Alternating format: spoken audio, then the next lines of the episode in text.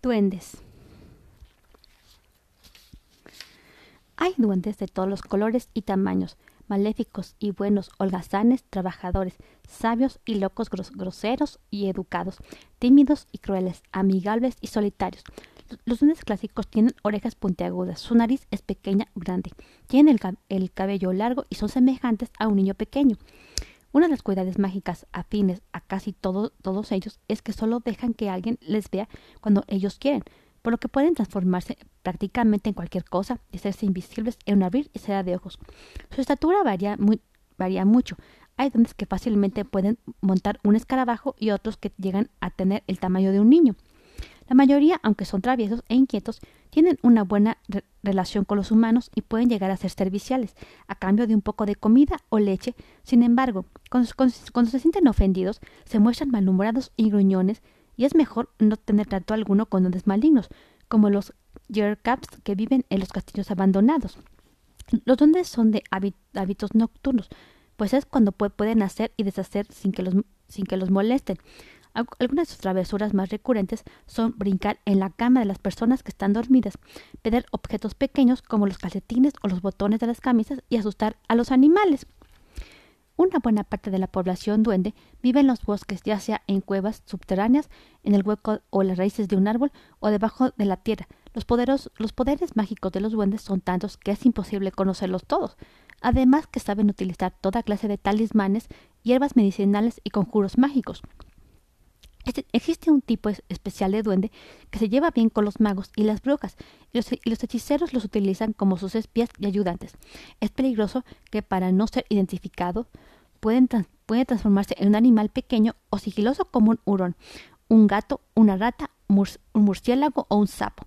Este tipo de duende, mejor conocido como familiar, es experto en, magia, adivinación y, ciencias ocultas, y la única forma de al, alegrarlo alejarlo, perdón, es, es con un trébol de cuatro hojas o atacándolo con una arma de, plata. Una forma pacífica de alejarlo es pedirle que traiga agua de mar en un colador. Estos duendes también pueden crearse mediante una forma mágica a partir de unas plantas que solo nacen en la noche de San Juan. Así como hay duendes malvados, hay duendes, hay duendes domésticos, estos seres sienten también curiosidad por los humanos que viven en sus casas y les ayudan con las labores del, del hogar. El Fercol, por ejemplo, ayuda en las labores de la cocina y cabalga junto con los guerreros en las batallas. El Shocker, en cambio, nunca sale de las minas y ayuda a mineros a buscar oro y piedras preciosas o a escapar en, caso de algún derrumbe. Los leprechauns son los clásicos duendes que tienen su olla de oro al final del arco iris. En México existen también leyendas acerca de duendes, siendo los más populares de todos los chaneques, que en, Nahuatl significa los que habitan en lugares peligrosos. Esta especie de duende vive en los bosques y, en las selvas y se dedica a, cuidar de los árboles y los, animales y los manantiales. Los, chaneques son traviesos y tienen por costumbre perder a la gente o esconder cosas. Una forma de evitar que se lleven a las personas es usar la ropa al revés cuando se anda solo por el monte. Poderes. Como los camaleones pueden minetizarse con el paisaje o hacerse invisibles. Conocen muchos conjuros, talismanes y hierbas mágicas. Imitan a la perfección los sonidos de los animales. Saben encontrar objetos perdidos y tesoros escondidos. Algunos duendes malvados son ayudantes de las brujas y hechiceros y pueden transformarse en animales pequeños. Mónica y los duendes. Mientras Mónica dormía, cosas, cosas maravillosas pasaban en su habitación. Ejércitos de duendes salían hasta por debajo de la cama para divertirse. La casa de Mónica tenía 500 años de, antigüedad y su patio trasero estaba muy cerca de un bosque frondoso, húmedo y lleno de misterios. Y todos los duendolongos del mundo, los científicos que se dedican al estudio de los duendes, saben que una casa antigua y un bosque profundo son los lugares favoritos de estos seres mágicos. Sin embargo, Mónica no tenía ni idea de lo que pasaba en su casa, ni por qué en su cajón de ropa no había un solo par de, calcetas iguales. Tampoco sabía por qué a sus vestidos le faltaban botones, ni por qué algunas mañanas aparecían platos rotos en la cocina y otras veces la, casa amanecía más limpia que un, consultorio dental.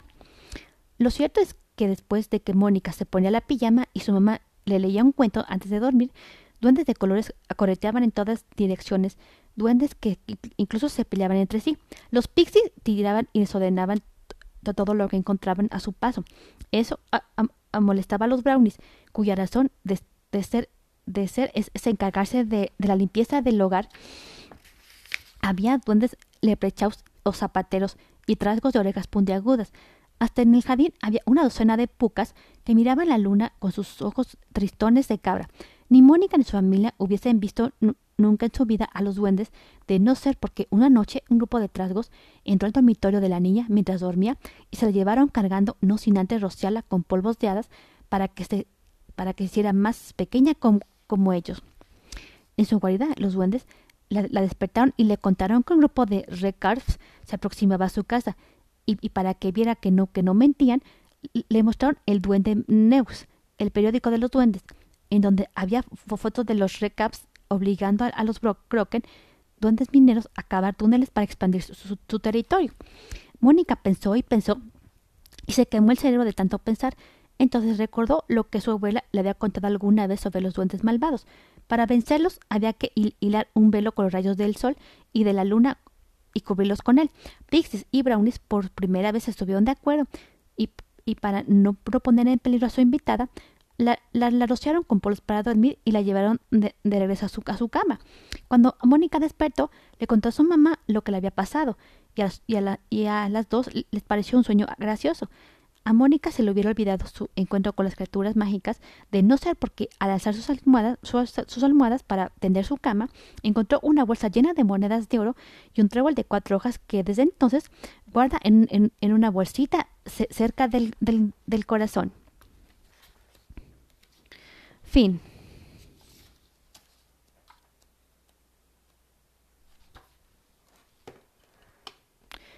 ¿Te ha gustado este cuento? Si quieres escuchar este cuento y muchos más, solo tienes que buscar mi canal titulado De todo cuento yo y dale clic en el botón de seguir para recibir notificaciones de todos mis nuevos episodios.